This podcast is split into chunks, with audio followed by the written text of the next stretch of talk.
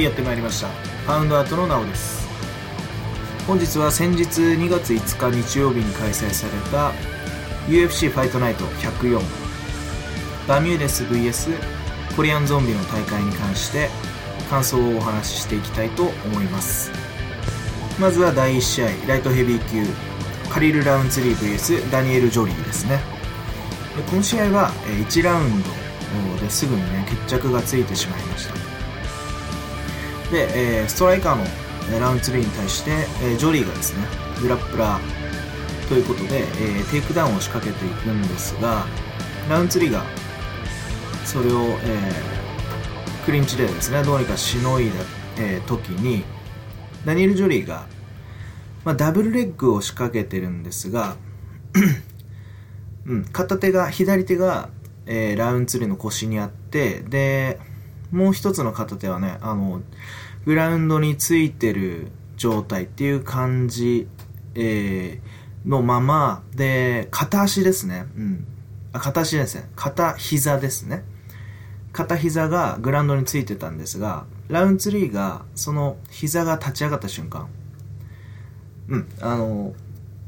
ジョリーが、えー、グラウンド状態じゃなくなった瞬間に、えー、顔面に膝蹴りを入れて、うん、で、えー、力を抜けたね、えー、ジョリーにもう一発目、もう一発の二発目の、えー、膝蹴りをぶち込んで KO という感じになりました。で、えー、一発目は、まあ、手が、えー、ついて、グラウンドについてなかったですし、で、膝も上がった瞬間に顔面に、えー、入れてて、えー、次は、その2発目は、ジョリがグラウンドに手ついてまして、で、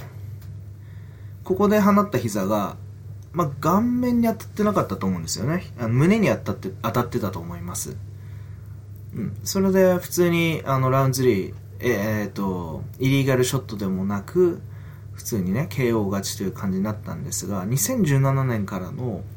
えー、新ルールでしたら片手、えー、グラウンド状態の定義が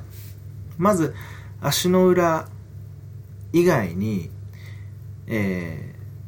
ー、何かどっかねあのから足の裏以外の体の部位がグラウンドについてたら2016年までは、えー、頭部への蹴りっていうのは反則だったんですが2017年から片腕までは、えー、ついてもえー、片腕までがね、えー、両足の裏以外に片手だけ、手のひらがマットについてても片手だったら頭部への蹴りが OK になったと思うんですよね。2017年の新ルール。ですが、テキサス州で今回開催されたんですが、このルールがなんかどうも適用されてないっていう風に、えー、アナウンスがあったというか、そういう記事を読んだんですよ。うん、で実際10対8とかもう2017年からたくさんつくらしいんですが10対8も今回全くなかったですし、うん、まあとりあえず、まあ、2発目の蹴りがね胸に入ってればいずれにせよね全く反則ではないですし、うん、問題にもなってないんで大してあの大したことではないんでしょうけど。そんな感じですかね、うん、で 試合後にカリル・ラウンツリーがかなりあの喜ばないで冷静な感じで淡々と淡々とインタビューに、えー、受け答えしててでその KO の時の蹴りは狙っていたんですかっていうインタビューに関質問に関して、えー、グラウンド状態が、えー、解除されたスタンディングに戻った瞬間に膝を入れようと思ってたと。そういうふうにかなり冷静な、冷静にね、試合 直後、KO、KO したにもかかわらず、うん、冷静に淡々と話してて、えー、今回ね、あの、アベマで前座、えー、試合とか、全部放映してましたけど、今回の、あの、解説の方が、えー、高島学さんっていう方だったんですよね。あの、もともと格闘技のライターでいらっしゃって、MMA プラネットの記事を書いてらっしゃる方っていうふうに聞いたんですが、この方の、ね、解説が、またちょっとテンションがこう高めの大沢さんとまた違って、どっちかっていうと、あの、格闘技にまつわる情報とかをかなり細かめにお話ししてくださって、で、あの、選手の心理分析と技術分析もやってくださるんですが、えー、高島さんがね、あの、ラウンズリーの冷静なこの受け答え、インタビュー、試合後のインタビューの受け答えを見て、かなりあの この試合に関して、うん、思い入れが強かったというか、あの、ちゃんと望んでたんだろうなってことを話してらっしゃったのがかなり印象的でしたね。まあ、こんな感じです。はい。続いては第2試合いきたいと思います。第2試合は、ウェルター級ニコプライス VS アレックス・モロノですね。うん。この試合は、えー、僕が戦前ですね、プライスの打撃っていうのがちょっとあんま、あ、うん、ちょっと荒いんじゃないかっていうふうに話してたんですね。で、グラウンド戦にはならないだろうというふうに言ってたんですが、確かに1ラウンド、2ラウンド、あんまりグラウンド戦にはならずに、で、えー、モロノが、うん、1ラウンドは勝ってたんですよね。パンチとかでダウンも2回ぐらい取ってましたし。っていうのも、プライスのパンチね、大振りで分かりやすいんですよ。モロノもめちゃくちゃパンチとかうまいわけじゃないんですけど、基本とかがね、多少しっかりしてて、あの、プライスのパンチをちゃんと見て、カウンターとか取れてたんですよ。うん。で、あ、これはモロノいくんじゃないかなと思ったんですけど、2ラウンド、プライスが 殴られても殴られても前に出てきて、で、多少粗めのね、あのパンチとかでも、キックとかでも、ガンガンこう打っていくと、おそらくものすごい威力なんでしょうね。モロノが、結構モロノって引いたりしないで打たれ強いタイプだと思ってたんですけど、気持ちもめちゃくちゃ強いタイプだと思ってたんですけど、結構弱気になっちゃって、下がっちゃって、で、結局、あの、コーナーに、コーナーじゃ、コーナーないですね。ケージ際に詰まって KO されちゃったっていう試合でした。うん。プライス、あの すごいですね。うん。あの、確かに荒削りは荒削りなんですが、まあ、ザッチを、ああいう風に簡単に倒したっていうのは、まあ、うなずけますよね。で、手、やっぱりめちゃくちゃ長いの効いてますよね。うん、で、グラウンドが強くて、うん、まあ、以前からね、たびたび言ってるんですけど、グラウンドが強くて、強くて、だからリーチがなくてパワーがあって、前に出る、引かない選手っていうのは、やっぱ強い、嫌な選手ですよね。うん、いつか追いつかれるみたいなプレッシャーをかけるタイプで、なんか生物として強いなっていう、生き物として強いなっていう、うん、印象を受けました。モロノを、まあ、テイクダウンはできなかったんで、プライスが。うん、なんで、今後ね、あの、プライスが負けるとしたら、まあ、本格的なストライカー、打撃差のあるストライカーにカウンター入れられたらまずいんじゃないかなというふうに思います。まあ、アラン・ジョーバンですとか、まあ、そういうタイプだったらちょっと、うん、ちょっといい勝負になるんじゃないですか。ちょっと常磐レベルとやっても面白いかも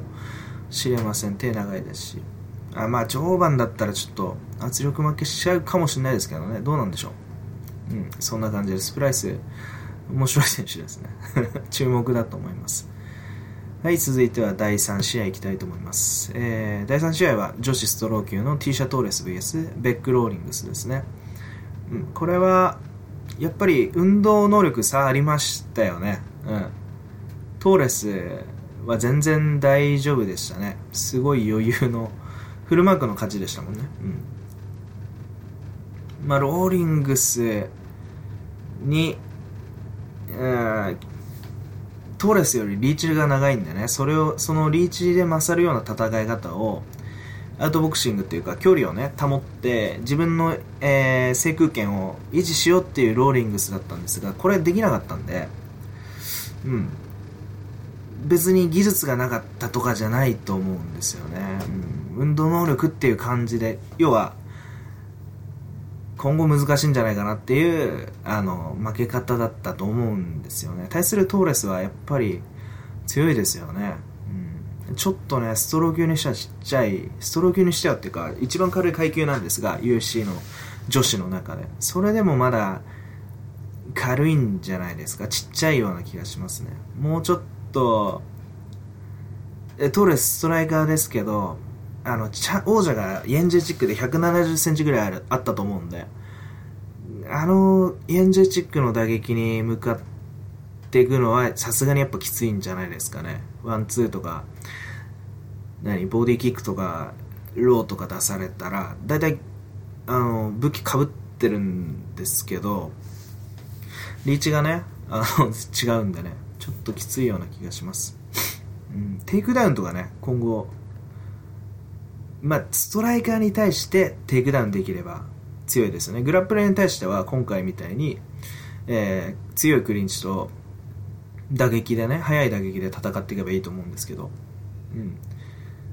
そんな感じですかね。まあ、リーチのある相手は、この間、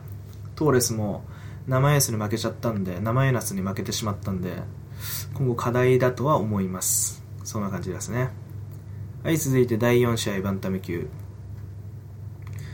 えー、田中道則 VS ヒカルド・ルーカス・ラモス選手、えー、この試合ね、うん、皆さんどうでしたか、うん、僕はね、田中選手ちょっと正直がっかりしてしまいましたね。いや、全然ね、あの、頑張ってると思いますし、ヤシャボーとかが、あの、同じチーム、同じ、昔からね、日本にいた時代から、ヤシャボをこう、なんていうんですかね、自分のジムに引っ張ってきたのはあの田中選手だっていうふうに僕聞いてるんでね何かこう兄弟とかそういうぐらいのあのすごい濃い関係性が親密なねあの関係性関係性を持ってると思うんですがそのヤシャボーがあのもう入場から泣いてたんですよね涙ぐんでてっていうことはもうどんだけこの試合にかけてたかっていうのが分かったし田中選手も本当になんていうんですかね、気持ちは見えたんですよ、当然。絶対勝つっていう。ただ、自分から行かないんですよね。うん。要は、コンタクト逃げちゃってたんですよね。うん。それは、戦術と、戦術として、うん、あの、全然、その危険なフェーズを避けるっていうのは、あある、全然あの、やるべきことなんですが、ただね、それは、あの、自分が展開を作ってるとか、あるいは、明らかな猶予猶予を維持できてる場合、えだったらあると思うんですけど、田中選手は負けてたにもかかわらず、まあ、勝ってると踏んだところもあるんでしょうね、2ラウンドで。にもかかわらず、でも、行かなきゃっていう時に逃げてしまってたんですよね。で、最後の最後別にテイクダウンして、途中でも2ラウンドでもそうですし、スクランブルで勝ってトップ取ったり、できてるわけですよ。できてるのに、最後の最後までいかない。しかも余力を残したまま、勝ったように見えてしまったんですよ。3ラウンド最後ね。あの、全然上からパウンドで強く殴ってたんで。じゃあなんで最初からそれができなかったのかなっていう、う気がするんですよね。僕らファンは、見てて、あの、努力とか、その気も、ハートとか、そういったものは、あの、見てて分かる面はあるんですけど、やっぱそれだけじゃ見れないですよね。面白い試合してくれたりしないと、これで勝てるんだったらまだしも、負けてんのにいかないってなると、やっぱり、まあ、絶対ね、僕らファンよりもご本人の方が悔しいんでしょうけど、僕らもファンとしても、見てる方としてもやっぱ歯がゆいですよね。それだったら思いっきし行って、うん、行かないとっていうふうに思ったんですけどね、こういうファイトしたかったんじゃないと思いますよ、田中選手。これで負け越しになっちゃいますから、うん、しかもスプリットじゃないですからね、今回。うん、フルマークも1人いましたからね、30対27。ちゃんと3ラウンドアウトボクシングしてて、で、えー、トップ取ってパウンドまで行ったのに逃げてるっていうふうに思われたんでしょうね、うん、ちょっとねあのアジア人がみっともない試合をすると UFC のジャッジきつい厳しいような気がしますよ僕は。川尻選手とか見ててもあのスワンソン戦とか全然1ラウンドマウントトップまで取ったのに ポイントついてなかったりとかね。それは打撃を逃げててテイクダウンに行ってるっていう風に思われたと思うんですよね。お前何やってんだよみたいな風にジャッジが見てるんじゃないかなって思うんですよね。そこはもう、あの、当然ね、ファンは怒っていいんですよ。いや、そんなアジア人だからって、まあそれも確証がないじゃないですか、そもそも。で、特に選手はね、そういうことを、まあ言って勝てたりするんだったらいいんですけど、当然言わなきゃダメですけどね、それ納得いかないことはね。その、別に人種差別とかじゃなくてですよ。納得いかない判定はちゃんと納得いかないって言うべきなんですけど、まあ、それだけじゃない現状を打破できないというか、うん、例えば、今回ね、別にテキサスでやってて相手がブラジル人でしたけど、うん。じゃあ、地元の英雄とかとやってたら、あの、これどうなんだろうっていう。確かにそういう、あの、背景っていうのは、うん、あの、判定、競技には不可侵なんですが、基本的には。でも、やっぱり興行ですからね、ファンだって楽しみたいから見てて、競技だから楽しいってのもありますけど、その上で、あの、競技っていうのは楽しくなるためにルールも整備されてるんで、うん、ちょっと長く喋っちゃってるな。ちょっとね、この、田中選手のファイトに関してはね、もう僕もいろいろ思うとこがありましてね、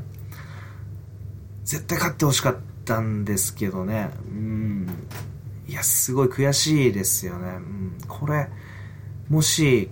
かしてね、あの、万が一リリースとかなっちゃうとすごい嫌ですよね。うん、もったいない気がします。すごい強いのに。うん、外とかにも勝ってますからね、田中選手。で、今回、やっぱりね、ま、勝てた試合だったと思うんですよね。うん、相手21歳の若い選手で、経験は絶対田中選手で、試合運びも今回、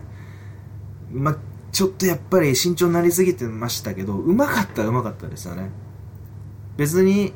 田中選手が判定で勝っても、ええー、っていう、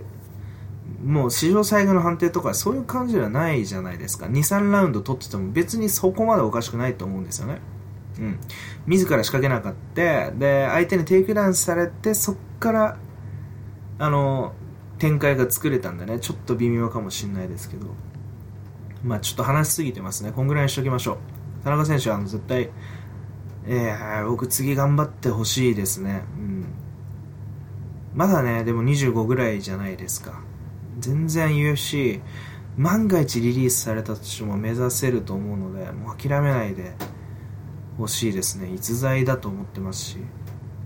そんな感じです。まあ僕がね、言っても、僕みたいなもんが言ってもあんま意味ないですけど、僕が個人的にはそう思ってます。はい、続いて第5試合フェザー級チャス・スケリブ s えー、クリス・グレッツマーカーですねこの試合グレッツマーカー選手、えー、がね僕は結構いいなと思って試合前から褒めててでピックして今回は。ベッドまでしてるんですがいやスケリ選手はやっぱり 次元が違いましたよね、うん、試合後のインタビューとか見ててもあのー、やっぱその次元の違ったのは多分練習の質っていうふうにあのスケリー選手自身も語ってたんですがどのフェイあのどの体勢からもチョークが決めれるようにあの多少あの強引だろうがあの形になってなかろうが決めれるっていうそういう練習をしてるっていうふうに言ってるんですよ。これはやっぱり それね実際パフォーマンスで見せてるんでかっこいいですよね。グレッツマーガー選手の良さなんて一つも出なかったですよね。前に出てパンチして、あの、前に出て、確かに打たれ強かったし、前には出ていましたけど、スケリー選手からしたら、もう全然、動きは見えてたし、うん。で、なんかあの、高島選高島さん、あの、解説の高島さんが、スケリーのパンチがすごい面白いって言ってて、で、あの、胸の位置からあのちょっと突き上げるように打つような空手の突きみたいだって言ってたんですけどこれは接近する相手を突き放すのに有効らしいと分析されてたんですね。あなるほどと思って。これはボクシングの技術じゃないけどあの MMA ファイターが戦う上で身につけたもんなんだろうっていうふうにおっしゃってたんですよね。こういうのも 見るとねそういうのも聞くとやっぱ面白いですよね。うん。でスケリー選手の寝技は結局グレッツェマーカー選手はテイクダウンディフェンスとかサブミッションディフェンスいいって言ったんですが、うん、例えばねコンディット VS、えー、デミアン・マイヤとかね見ててもコンディットがあんな風に決められるなんて分かんなかった、まあ、そういう試合とは多少やっぱレベルがグレッツェマーカー選手っていうのは有名じゃないんですけど、うん。まあ、何が言いたいかというとスケリー選手は何でしょうね。デミアン・マイヤみたいですねフェザー級の、うん、もうそこのグラウンド技術っていうのは疑うべきじゃないというか誰でも決めれるんじゃないかっていう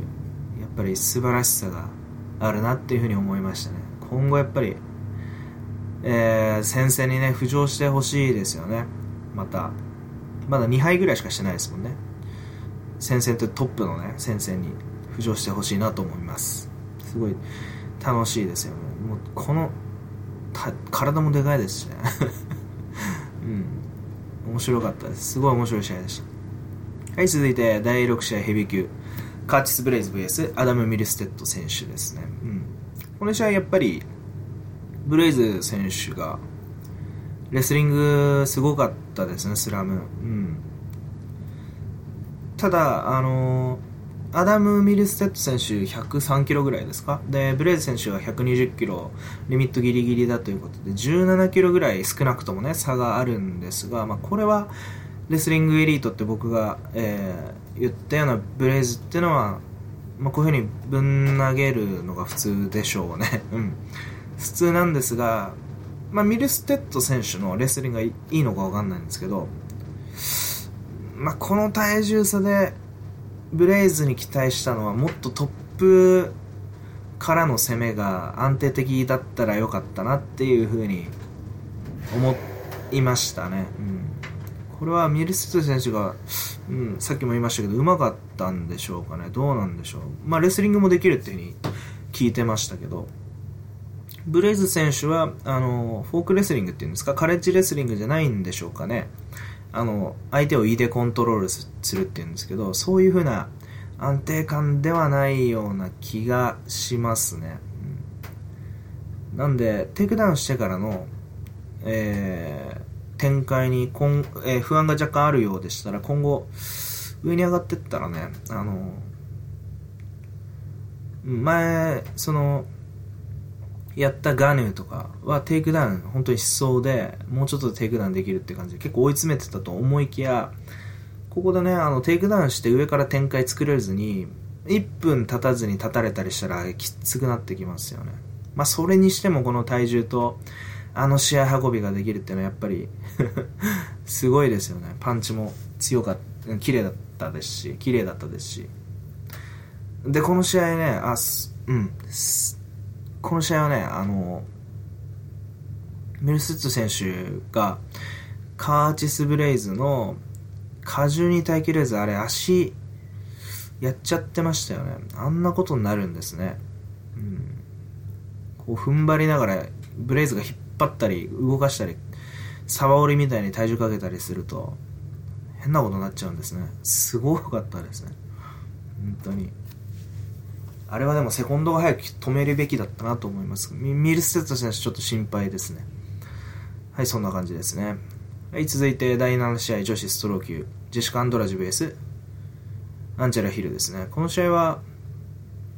えー、アンドラジが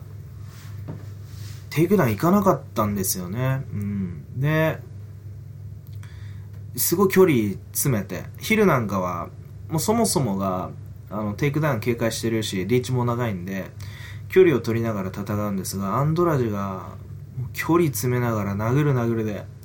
テイクダウンもせずに まあ殴られてもいましたけど、最後まで打撃に固執してましたね。それで判定勝ちだったんですが、まあ、KO 負けしてもおかしくなかったような感じで、最後若干ね、アンドラジも危なかったように思いますけど、まあ、蓋を開けてみれば余裕だった感じですね。これはね、アンドラジが、うん、あの、シェフチェンコに挑戦することを見越して何か自分に課題を課してたのか、うん。まあ、もしかしたらね、ここで打撃の脅威ってのを存分に見せておけば、うん、今後、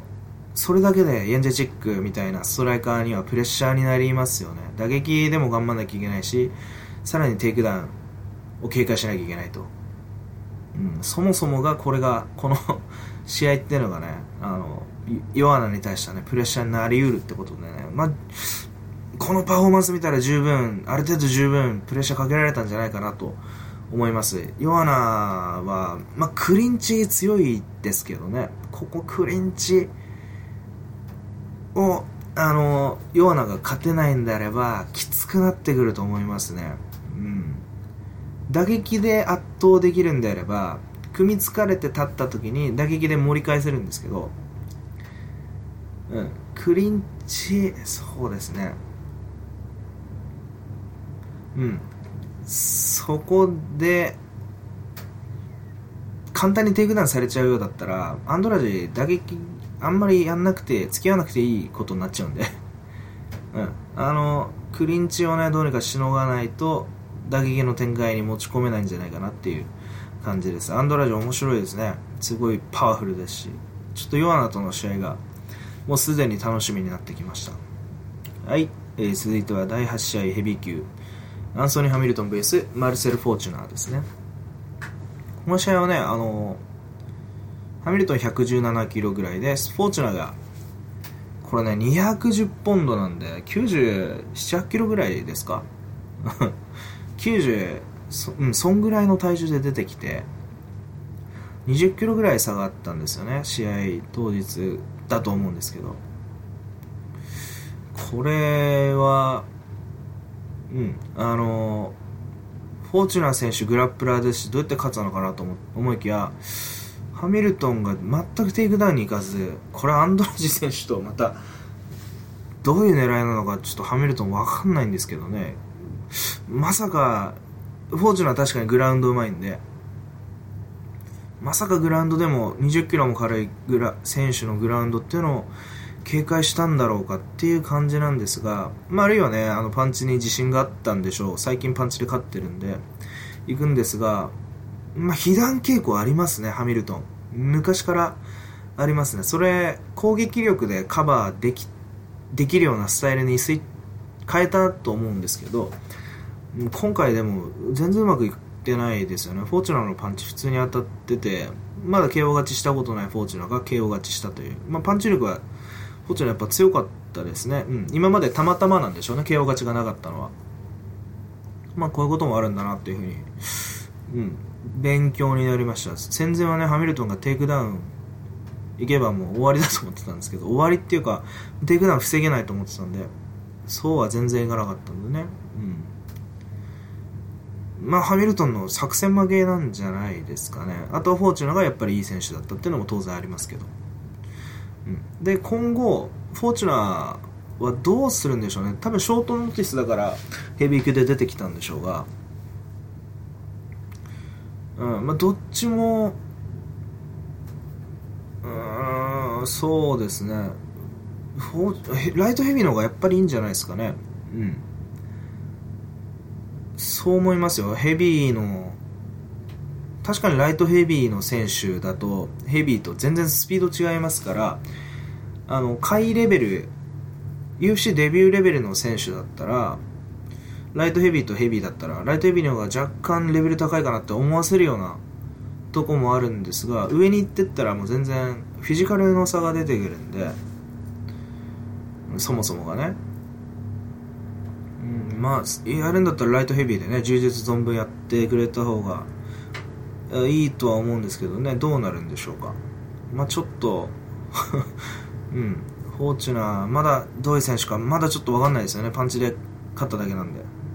ちょっと注目してみたいと思います。はい、続いて、ライトヘビー級。同じく、えー、同じくじゃないですね。うん。今度はライトヘビー級の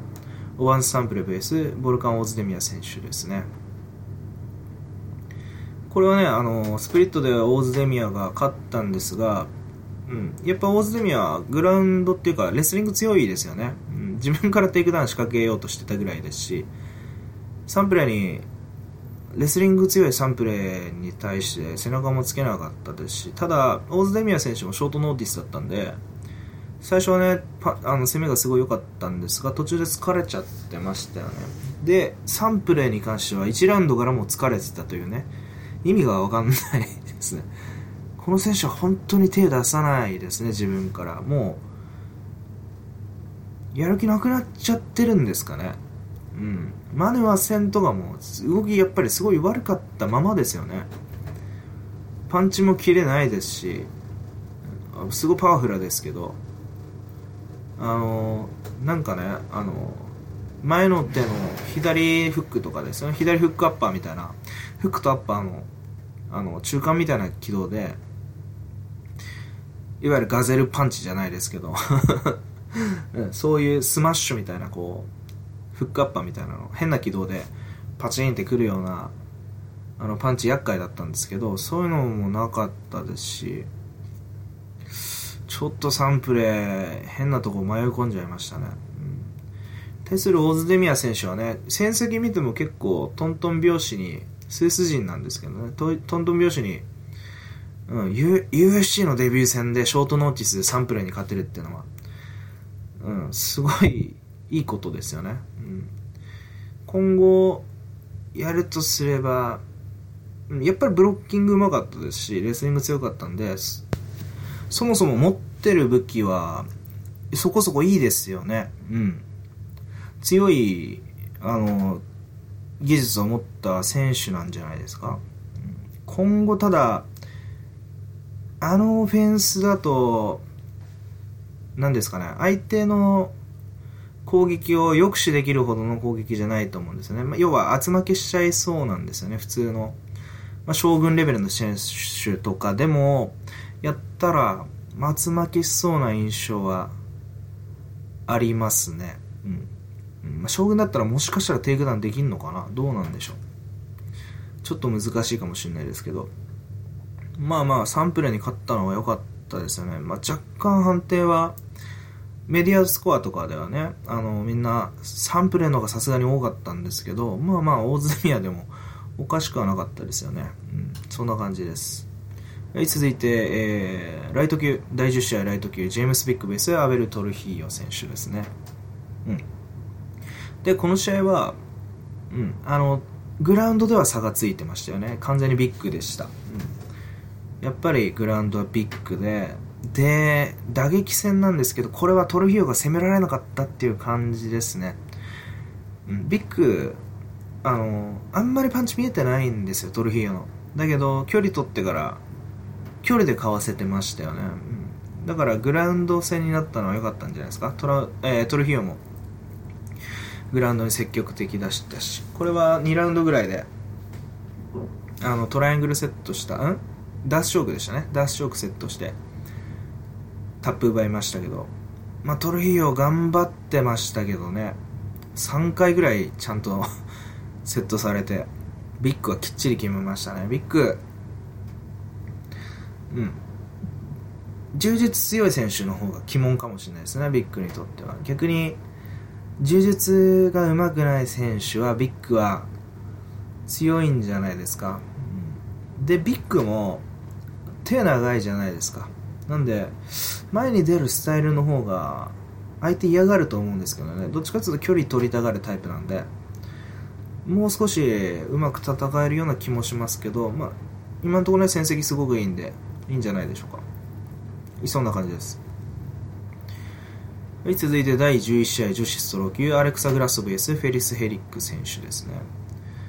うんやっぱりねグラッソ選手何が強いか僕全然わかんないんですよね。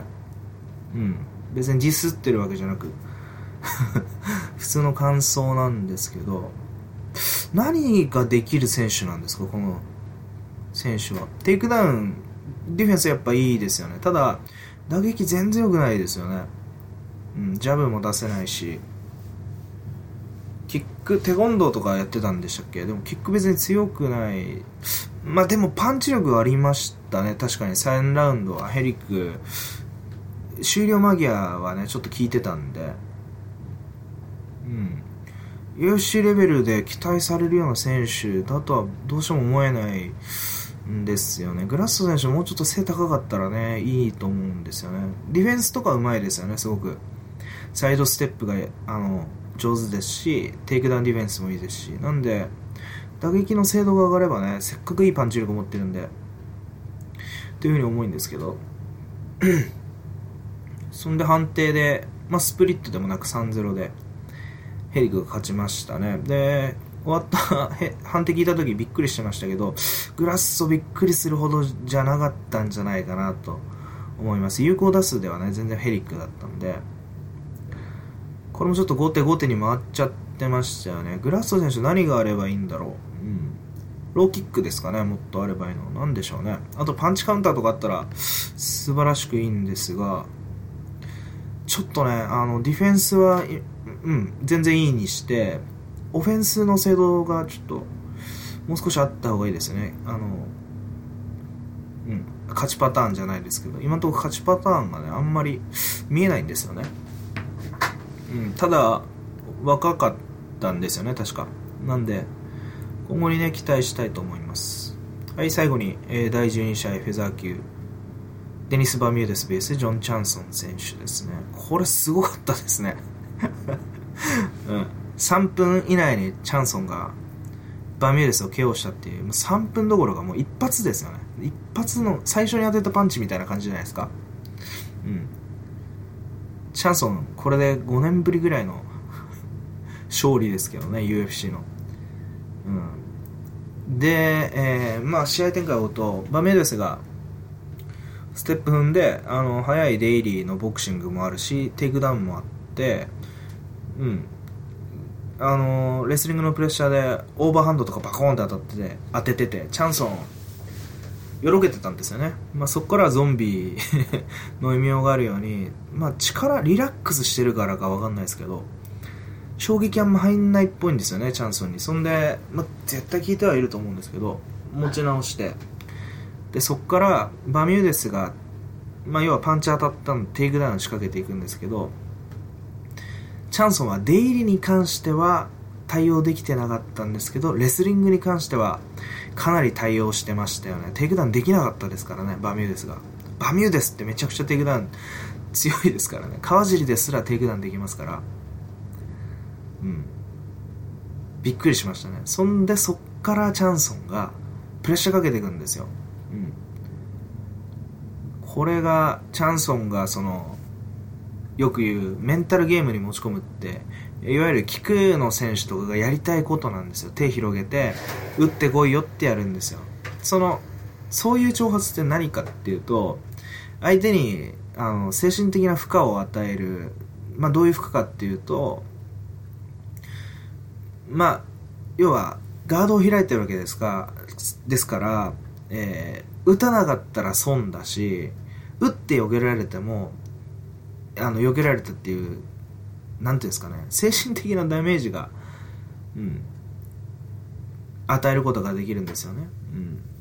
自分の選択が間違ってたっていうふうに後悔させるようなそういう駆け引きなんですよね。それをチャンソンは積極的に使ってますし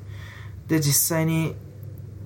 まあ、殴っても効かないわけですから相手は嫌ですよね。手広げて向かってきて殴ってもあんま効か効かないっていうか聞いてても出てきますしでもパンチ力もあるし振り回してくるし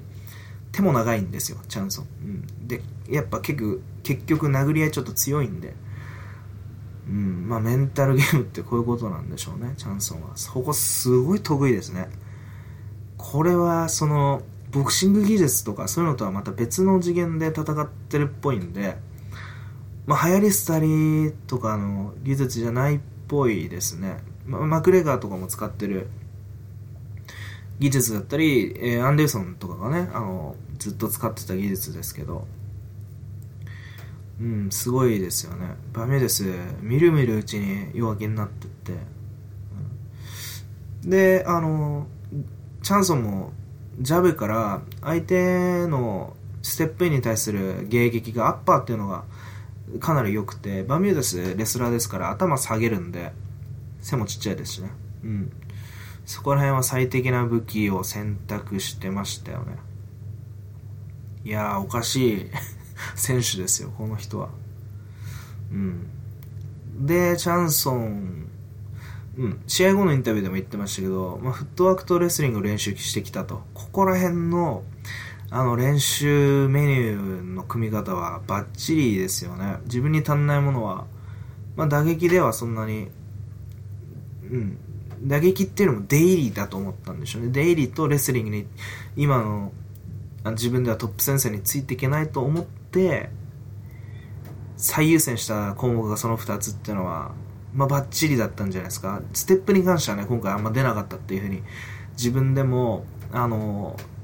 半数、半数っていうかね、あの、思い返してましたけど、レスリングのディフェンスはすごい良かったですよね。今後、フェザー級誰とやるんでしょう？もう嫌ですよね。レスラーのバミューデスですら、こんな負け方しちゃうんで、ストライカーとかはめちゃくちゃ嫌ですよね。うん。エドガーとかだったら、まだこう、頼りがいがありますよね。テイクダウン絶対してくれるっていう。ボクシングとレスリングでテイクダウンしてくれるっていう感じはありますけど、うん。どうなんですかね？ペティスとか どうですか？ペティスとか嫌なんじゃないですか、チャンソンみたいなやつは。うん。ホロウェイとかだったらやってくれそうですけどね。どうなんでしょう？はい、こんな感じですね。でね、えー、今回の、えー、大会もね、ちょっとあんまり微妙な大会かなと思ってたんですけど、面白かったですよね、結構。決着も多いか多かったですし、あの、新しい選手がいっぱい出てきたこと、ヒカルド・ラモスとか、えー、マルセル・フォーチュナ、ボルカン・オーズデミア、うん、ここら辺が勝ったのは面白かったですね。で、えー、まあ、ブログのコンセプトということで、あの、ベット結果を話すと、えー、結局ね、497ポイントをベットして、プラスが228.21ポイントでしたね。まあ、プラスで終えられたんですが、これは、えー、T シャトーレスとカーチスブレイズの、まあ、300ポイントベッドが当たったからっていうのがでかいですね。あとは、まあ、それだけだったらね、トントンぐらいだったんですが、えー、どうにかオズデミアとヘリックが勝ってくれたんで、そこでまあプラスが出てきましたね。その他外したのは、うん。まあ、0.5ユニットぐらいの負けはね、しょうがないとして、えー、例えばですね、えー、ラウンツリと田中道則選手、うん、これは実力で道則、田中選手がね、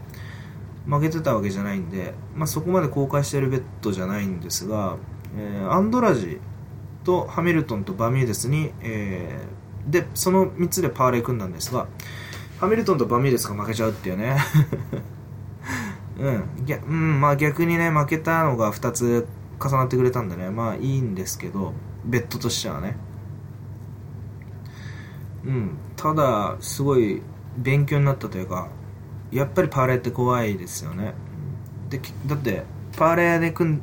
パーレーで拾ったフェイバリットが1、2、3、4、5、6、7、7試合あって、そのうちの3人が負けてますから、やっぱりパーレーでプラス出すのってのは難しいんでしょうね。うん。今年はパーレーで一応プラスが出てますけど、まあ、たまたまなんじゃないかなと思います。逆にね、アンダードッグのストレートベッドで若干マイナスが出てるんですよね。そのままそのはず、そのはずで、なんかちょっと最近、アンダードッグのストレートベッド怖くなっちゃってるんですよね。うん、前回、PJ ペンの うん、ベッド4.7倍とかね、2ユニットぐらいも言ってたのに、